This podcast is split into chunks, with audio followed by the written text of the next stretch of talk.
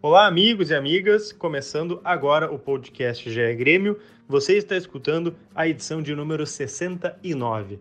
Nela, a gente vai abordar bastante essas reclamações aí do Grêmio contra a arbitragem nesses jogos recentes de 2021 entre Brasileirão. E também a gente vai falar é, sobre o que está ficando de recados e sinais para o Grêmio na Copa do Brasil. O que melhorar, o que corrigir e o que manter. Tudo isso e muito mais a partir de agora. Levantou bonito. Gol!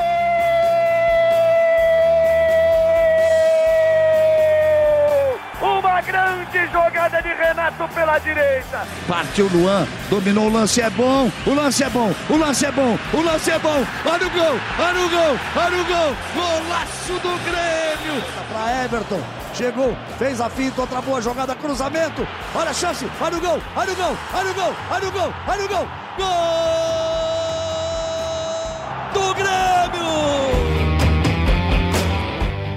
Fala pessoal, bora falar de Grêmio então. Já vamos direto, porque hoje tem assunto pra caramba. É, eu sou o Lucas Bubbles, repórter aqui do GE. Globo. Estou aqui também com meu colega de reportagem do GE, o Eduardo Moura. Tudo certo, Dado? Fala comigo, Lucas Bubbles e a nossa qualificada audiência. Tudo certo com vocês? Olha, eu acho que se essa audiência que escutou a tua pergunta agora for um gremista, homem ou mulher, vai dizer que não. Porque, é, olha, Eduardo Moura, gravamos o podcast aqui na quinta-feira. O que tu viste ontem na Arena, eu acho que começa a preocupar um pouquinho para a Copa do Brasil, mas tem alguns sinais ali de melhora, né? E a gente vai falar sobre isso. Porque o Grêmio empatou com o Santos em 3 a 3 num jogo que estava ganhando por 3 a 1 Acho ali que pelos 20 minutos do segundo tempo, né, Dado? Não passou muito disso. E aí começou a ter os problemas que a gente vai destrinchar uhum. aqui. Mas antes, só contextualizei para vocês, mas antes. É, o que, que tem é, nessas reclamações do Grêmio contra a arbitragem, Eduardo Moura? Já virou quase recorrente, né? Foi no Grenal, foi no Galo, é, agora no Santos, ou seja, três jogos seguidos. Ainda teve ali um pouquinho é, do Flamengo, acho que não tão forte, né? No jogo, é. mas. Teve pênalti também marcado Isso. contra o Curitiba, né? É, e são aí cinco pênaltis, cinco pênaltis né, nos últimos eh, quatro jogos, se não estou enganado, ou cinco jogos, né, cinco em cinco. Uhum. É, realmente é um assunto que tem centralizado as atenções e acho que até demais né, no, eh, no Grêmio no, nos últimos tempos, é, muito por conta do Grenal, eu acho, né, Lucas, aquela a maneira como ocorreu a derrota, né, com o lance do Ferreira e do Nonato e ao mesmo tempo o pênalti marcado a favor do Inter eh, no, no, toque do Kahneman. Então acho que aquilo ali deixa né, os, os nervos muito uh, à flor da pele. Assim, o Grêmio se posicionou na CBF de novo, eh, mas em, também sabe que isso não assim não vai fazer na, nada voltar atrás, né? É mais uma questão institucional de posicionamento, de reclamação, né? Para também eh, ficar registrado ali a insatisfação do Grêmio, eh, mas é um, um problema assim que eu acho que vem de intranquilidade, né, Lucas, também, porque de repente se o Grêmio tivesse ganhando um pouco mais, isso ia ficar em segundo plano. Acho que tem relação também eh, com resultados e com desempenho nesses termos, né? Quando o time está bem, se o Grêmio tivesse nessas, nesses sete jogos que não venceu, sei lá, vencido três, empatado dois e perdido dois, talvez né, o clima estaria poderia um pouco mais batido. Exato, o clima poderia estar um pouco mais leve e aí essa situação uh, vira secundária, né? Vira assim, ah, tá, é, não gostamos, mas ok, não recebe toda a atenção que agora uh, no momento ela, enfim, né, toma, centraliza por conta desses, uh, enfim, desses todos os resultados ruins, né? Mais um empate do Grêmio contra o Santos. É, é, bom colocar que, por exemplo, na opinião do, eh, do Diório Vasconcelos, que é comentarista do grupo RBS no Globo Esporte, né, da RBS TV, é, ele eh, não concordou com a marcação do pênalti eh, do Luiz Fernando, né, do toque do Luiz Fernando. E isso eu estou de acordo também. Eu acho que é muito difícil ali o jogador, no contexto do Luiz Fernando, e, e, o que eu quero dizer com isso, ele tá, o Luiz Fernando está parado, né? O Madison, ele vem correndo e ataca a bola, né? Porque ele está atacando o primeiro pau. E isso dá uma condição dele pular sem o braço aberto, sem impulso. é mais fácil, né, quando tu tá em velocidade. É, a questão do Luiz Fernando, o Luiz Fernando tá ali, ele tenta proteger o espaço e para subir ele precisa, não sei, eu na pelada abrir os braços porque eu preciso de impulso, né? Eu acho não, não coisa... tem como pular um João Bobo, né, Dado? É, exato. Eu acho uma coisa uh, normal ali pular e abrir um pouquinho os braços para né? E, e, aí o desvio do Madison vem uh, no braço do Luiz Fernando. E isso eu acho que realmente não foi uh, natural. O do Matheus Henrique, vou dizer que eu tenho minhas dúvidas também, mas acho que é, é mais marcável ali, porque o Matheus está com o braço mais uh, para cima, assim, né? É o que me parece, ele está com um pouco acima do ombro, enfim, não tá, ele está correndo, ele, mas ele, ele tá até pra... reclama de uma carga, né? Da... Nas costas, exato. Também eu, eu, eu não vi, sinceramente, falta ali, mas uh, é também uma interpretação. Não achei que o, o jogador do Santos fez, uh, digamos assim, uma carga faltosa. Achei que foi uma disputa, até porque estavam os dois né, esperando a, bola chegar. Uh, enfim, o, no cruzamento, né, falando, a bola estava viajando e estava indo na direção dos dois. É, o que dá para dizer, eu também não vi imagem de empurrão, só para completar, né? E dá para dizer que também é, não dá para colocar isso num pedestal, ó, a arbitragem está prejudicando o clube, a arbitragem está é, sim, atrapalhando sim. o Grêmio, está impedindo o Grêmio de vencer, né? Porque com um a mais e a vantagem no placar, o Grêmio poderia ter segurado aquele jogo ali. Em outros tempos, o faria com a bola no pé, né? No, no, com qualidade técnica, com questão tática. Então, é, Lucas, tenho minhas dúvidas se a, assim, a questão técnica e falta de vitórias não está também trazendo esse outro fato mais para discussão aí. Eu acho que sim, eu acho que sim, Dado. É, é, claro que são lances, alguns contestáveis, outros a gente acaba concordando mais que não foi, o que foi, enfim, é, é, não deixa de ser um assunto polêmico. E acho que quando o Renato traz isso, é, tem um, tem assim um, um, sentido. A gente nunca pode bater o martelo aqui eh, com a intenção da pessoa sem a gente conseguir conversar e debater, né? Mas me parece que o Renato faz isso para também desviar um pouco do foco, porque ele precisa melhorar aspectos técnicos, como, técnicos, como tu falou, é, esses gols de bola aérea que o Grêmio vem sofrendo, ou esses pênaltis também, né? Que, que acaba gerando. É, Com toque né, um, também. É, Isso, mas acaba porque... gerando até um nervosismo na equipe, né? Putz, vou lá disputar no último minuto, a gente sabe que tomar gol de bola aérea e, putz, e se eu abrir um pouco o braço, se eu não abrir, o cara passa na minha frente, pô, daí. É, e tem esse lance, uh, esse lance de braço tem sido recorrente, né? A gente está falando aqui de pênalti e foram três, né? De cinco, três de toques que eu me lembro agora, talvez uh, eu esteja esquecendo de outro lance também. É o do Kahneman, que é o do Matheus, do Luiz Fernando. É, o do Kahneman, para mim, ele, ele sutilmente tenta, é, digamos assim, colocar o braço, né, porque ele inclina o corpo para tentar botar o ombro, eu acho, ou tentar bloquear a bola e acaba botando o braço na trajetória da bola. Né? O do Matheus é. também poderia ter um cuidado no, maior. Kahneman, dado, é, ele me, também me dá essa percepção que ele joga o corpo. Isso, né? ele tenta né, botar o ombro, eu acho, isso, o peito. Isso e aí acaba que, obviamente, o, a, o braço vai na trajetória da bola. Não que ele quisesse colocar o braço na bola, sim, mas sim. ele faz o movimento ali do ombro e acaba, né, por óbvio, levando o corpo naquela direção. É, o, o, do Matheus também é um pouco de falta de, talvez, atenção, é, né, do posicionamento do braço, né, porque a gente tem muito marcante nesses últimos anos com essas orientações, né, da CBF, de toque, não toque, que muda a cada ano, e vamos colocar aqui também que a reclamação tem razão, porque a regra é, ficar mudando todo o tempo é, cria mais dúvida do que qualquer outra coisa, né? Tinha que definir uma e, situação... E o protocolo do VAR também, né? Da, é. a, cada, a cada competição muda um pouco. Ah, o critério, isso sim, né? A arbitragem do Brasil, ela precisa, é, enfim, ser profissionalizada. Acho que isso é chover molhado, é o óbvio, né? O cara é, sei lá, trabalha numa academia de educação física e apita jogo da Série A, né? Isso não tem cabimento e ao mesmo tempo ele eh, precisa de um critério mais eh, eh, né, igual, mais homogêneo, porque está muito difícil de entender marcações, de olhar um jogo e é isso, e outro jogo é aquilo. O Bruno Henrique reclamou disso é, na vitória do Flamengo sobre. Esporte, se eu não me engano. Esporte, exatamente, esporte, perfeito. Isso. Então, e concordo com ele, sabe uma coisa? Um jogo vale uma coisa, no outro é outro critério.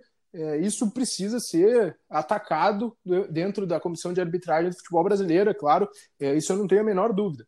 Mas é, eu também a gente se acostumou a ver, por exemplo, o Pedro Jeromel, né, que é um dos maiores zagueiros da história do Grêmio, correndo sempre com o braço para trás, né, em disputas dentro da área.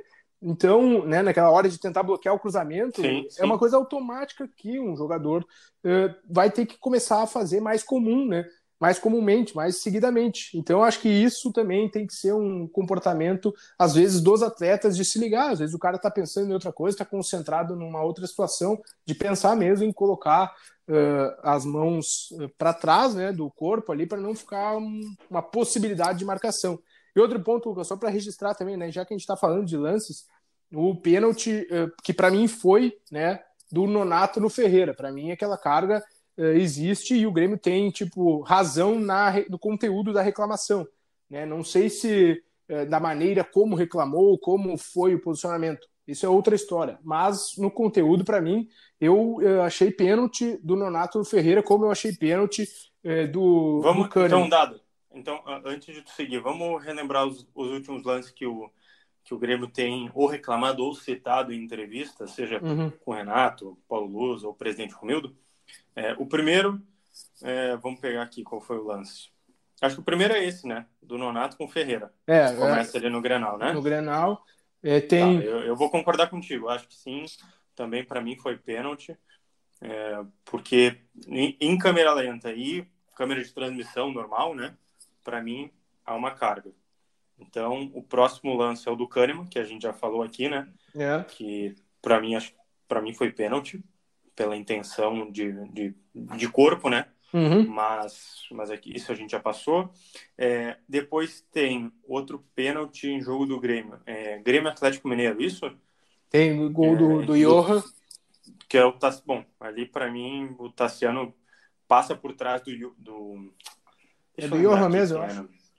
É do Johan, é é, e acaba tropeçando, batendo é. o tornozelo um com o outro. É aquele pênalti sem querer, mas que, né, o Tassiano é. derrubou, o, o Johan talvez tenha atrasado a passada, mas é, atropelou ali.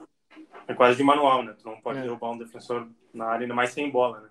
O Johan não estava nem com a bola, estava correndo para o chute. Acho que foi até o passe do Vargas. É, depois, Grêmio e Flamengo, lá, uh, dado.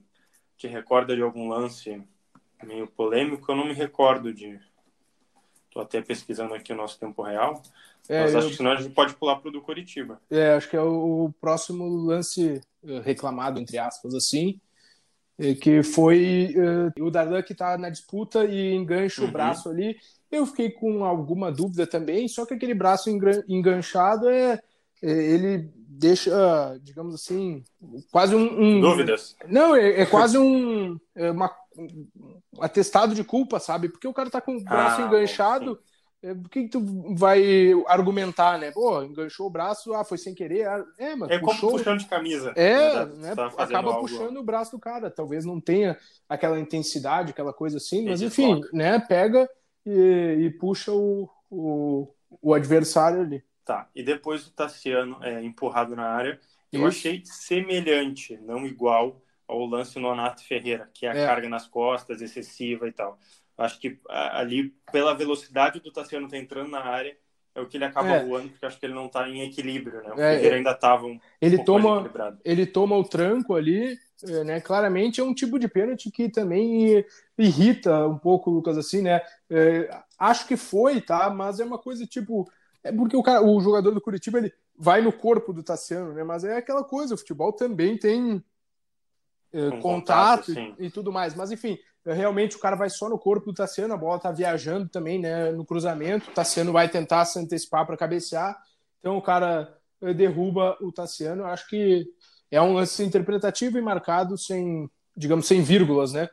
E para colocar, eu talvez vou tomar uma porra, umas porradas aí, mas eu achei esse pênalti do PP, eu vi o, o toque do. O toque não, meio que um tapa, uma porrada mesmo, né? Do, do John no, na perna do PP. Eu só achei ali que o PP conseguiu, eh, digamos que eh, ele não foi impedido de finalizar o lance, sabe?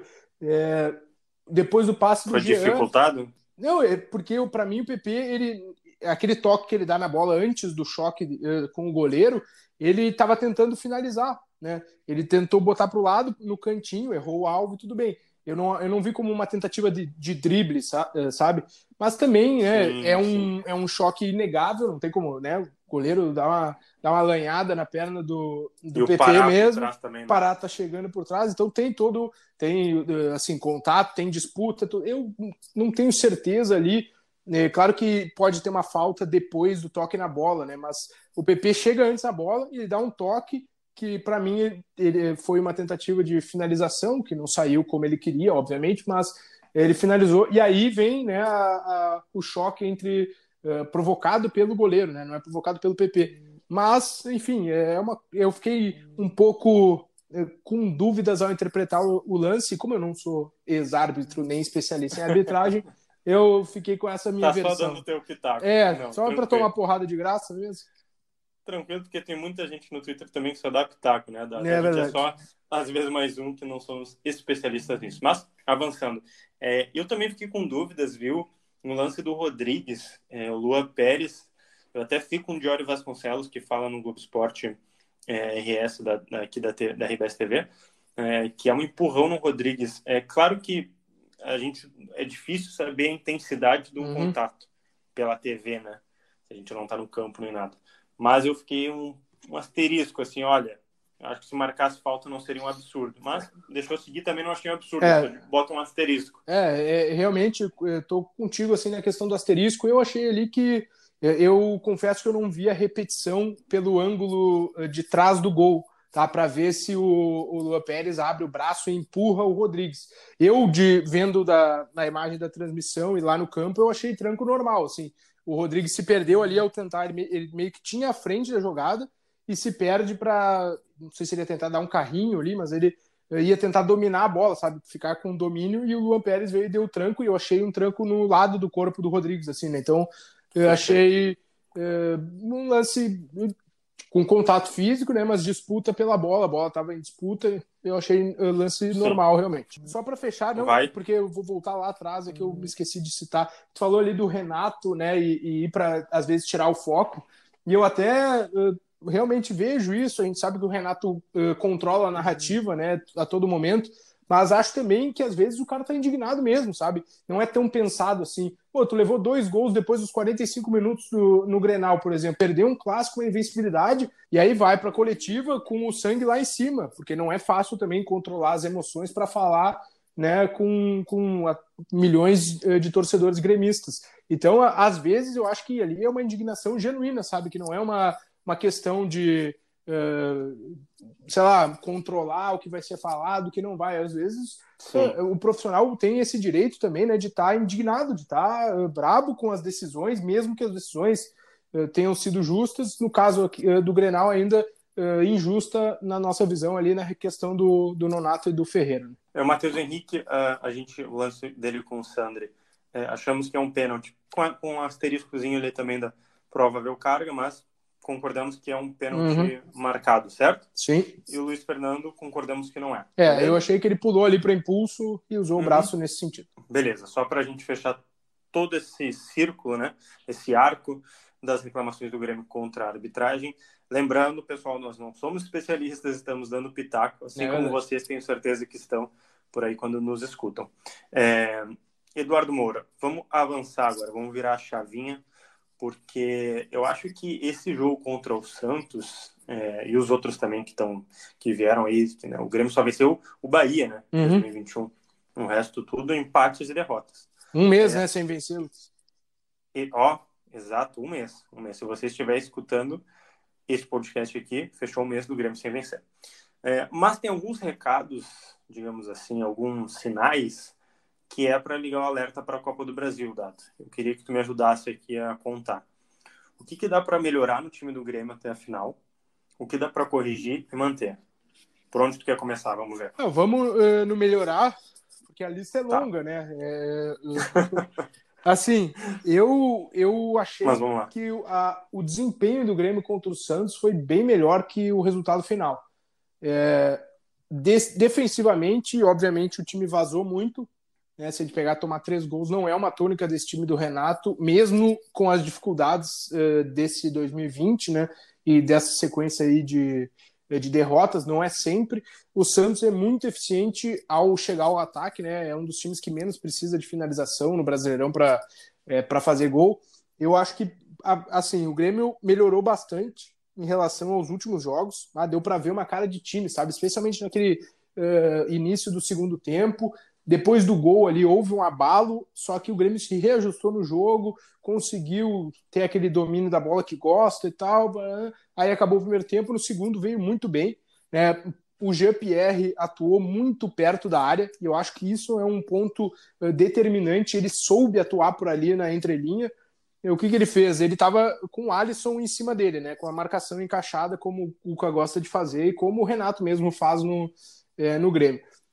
Jean-Pierre afundou entre os zagueiros e ele levou o Alisson, camisa 5, capitão do Santos, com ele. Né? Eu tenho foto, inclusive. E aí ele liberou um espaço ali que ele deveria ocupar, que o PP pôde ocupar com maestria, porque é melhor e mais rápido que o Pará. Né? Então o Pará seguia ele por ali, mas o PP tinha vantagem. Isso aconteceu se a gente pegar o primeiro lance do jogo de perigo, é exatamente isso que acontece. Né? O GPR está no pivô, ele ajeita uma bola que o PP toca para ele, o PP carrega dentro da área e o Diogo Barbosa faz a finalização equivocada. Então, é, veja que é, houve movimentos que acertam aos pouquinhos o time, que geram espaço para o time jogar. O GPR jogou mais na frente, o GPR foi decisivo com um gol e o passe para o PP no lance do pênalti. Então, é, fora o, o, o, PP né, dando um sinal claro de recuperação depois que a, toda a negociação está né, tá aí não está fechada, né? Porque tem questões burocráticas, mas está bem ajustada aí. Encaminhada. É, né? Para sair nos próximos dias. Então, é, né, esse, essas duas coisas, né, os, a recuperação, ou o sinal de recuperação, pelo menos, do PP, e esse ajuste é, de posicionamento do Jean, que tem o cacoete de buscar muito o jogo, né, para ver o jogo de frente, mas ele precisa aprender cada vez mais a jogar ali naquela entrelinha, que era onde o Douglas jogava muito bem e funcionava muito bem em 2016, né? Douglas era quase um centroavante, mas enfim. É, então, é, acho que isso funcionou bem. Acho que os. Isso dá para melhorar. É, acho que isso funcionou bem, só que defensivamente uhum. o Grêmio teve exposto, né? Quando um time ataca o Grêmio em velocidade, o Grêmio tem dificuldades, especialmente com jogadores que não recompõem tão rápido. Né? Por exemplo, o Vitor Ferraz, por exemplo, até o Lucas Silva e o Matheus, eles conseguem voltar, mas eles não são aquele cara do pique muito rápido, né? Então, eh, acho que o Grêmio tem é que ajustar para marcar mais em cima. Né? Se tem a dificuldade para voltar todo mundo correndo muito rápido, tem que eh, melhorar essa pressão depois que perde a bola, tem que conseguir retomar, ou pelo menos, pum, ganha um lateral e aí se reorganiza todo o time lá atrás. Né? Então, acho que ou isso. faz aquela faltinha marota. É, também, faz né? a falta de jogo, que até não é algo que o Grêmio costuma fazer, mas enfim. Então, acho que o Grêmio precisa melhorar a questão de recomposição defensiva.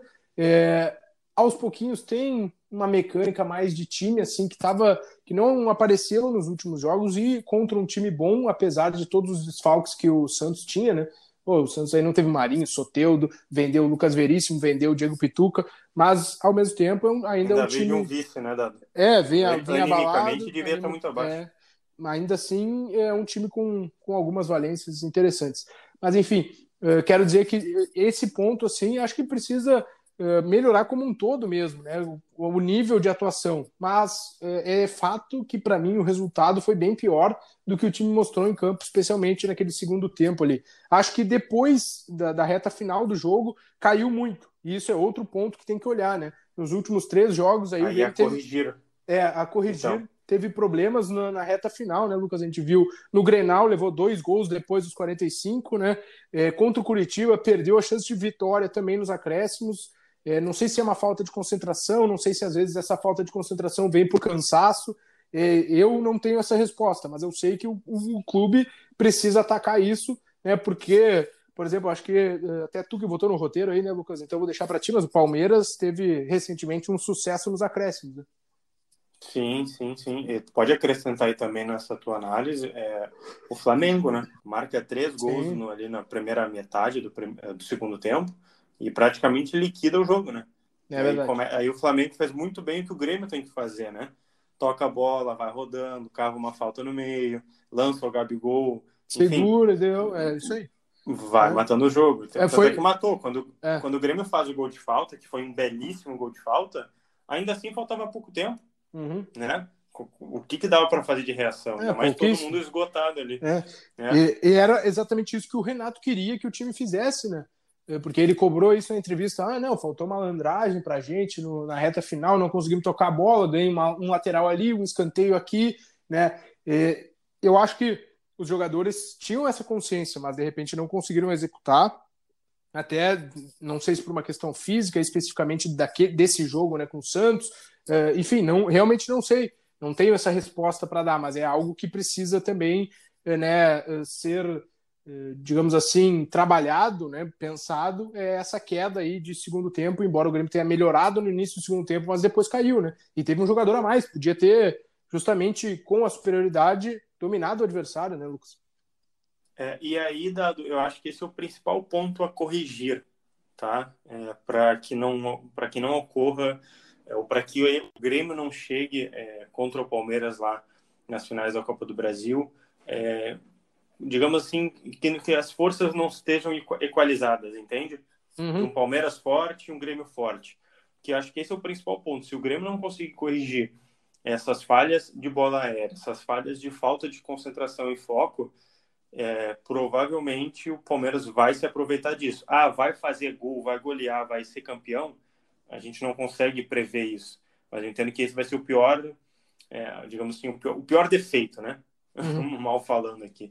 Mas seria o defeito que o Palmeiras mais tentaria, é, digamos, focar.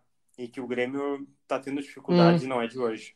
É, e é importante também dizer que é óbvio que o Grêmio não vai enfrentar as finais com o Palmeiras da mesma maneira que enfrenta o jogo com o Santos pela 34 rodada do Campeonato Brasileiro, Sim, né?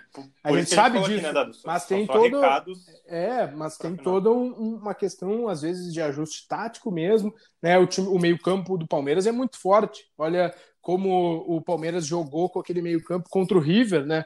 É, no primeiro jogo, especialmente, que amarrou o time argentino ali com os guris, né, com o Patrick de Paula, com o Danilo, com o Gabriel Menino, com essa gurizada toda.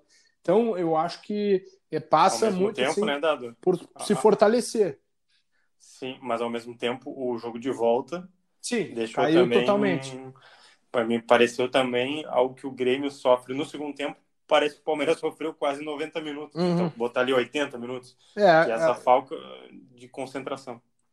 E acho que ali também, é, como tu disse, dessa concentração psicológica bateu, assim, acho que achou, acharam que já estava definido, pelada, coruja, né? Como no fim esteve, mas enfim, né? Torcedores passaram sim, sim, sim, um aperto ali. É, mas o, o, lance também importante é confiança, né, Lucas? O Grêmio está sete jogos sem ganhar. É, o Grêmio não ficava tão, tão um período tão grande assim sem vitória desde 2016. E o que aconteceu naquele período? O Roger Machado foi demitido e o Renato foi contratado. Então, é, é, é uma. Até um ponto, o, o Renato faz o sétimo jogo, né? Isso, exato. Que, que na é a, é, a classific... que é a classificação da Copa do Brasil, uhum. né? Então, é... Pô, uma sequência dessa já gerou demissão, né? Se tu pegar, até foi uma sequência menor, porque o Roger ficou ali cinco jogos, eu acho, sem vencer. Aí teve um jogo com o interino, James Freitas, e o Renato, se não estou enganado, foi essa ordem. Então, Correto. né, uh, ao mesmo, essa sequência já gerou demissão. Hoje é óbvio que o Renato tem um, uma relação muito estreita com o Romildo. Não estou falando que uh, mereceria isso, mas é para ver o quão pesado é, tá, tá essa sequência, tá esse período sem ganhar. É, tem que também retomar essa confiança até para os jogadores é, entrarem nessa final com, com o Palmeiras pensando, não, dá, a gente é o Grêmio, né? A gente defende essa camisa aqui, a gente está bem, estamos ganhando, dá para dá dá levar esse título, sabe? Para não estar tá também abalado com a confiança lá embaixo. Último ponto, Eduardo Moura. O que manter no time até a final? Olha, tem que manter o Diego Souza iluminado, tá fazendo gol, adoidado esse homem. Ah, é inacreditável o que ele está fazendo. Mas brincando, além do Diego Souza, eu acho que precisa manter a, a, escalação aí que, que o Grêmio começou contra o Santos. Eu acho que é esse o time precisa eh, dar o máximo de, eh, digamos, rodagem para esses jogadores juntos. Né? A gente sabe que o Jeromel praticamente impossível estar em condições para as finais, apesar de né, ele vai fazer todo o esforço, claro. Então acho que vai ser esse a equipe aí que pode se desenhar uh, para essa para essa decisão aí, né, ô Lucas? Perfeito. É, então, pessoal, ainda vai ter outros sinais e recados aí para a Copa do Brasil que a gente vai debater nos próximos podcasts, é, porque o Grêmio ainda tem algumas rodadas aí do Brasileirão até lá, é, tá brigando por uma vaga na pré ou, né, uma vaga direta na Acho que tá brigando por uma vaga direta, né, Dado?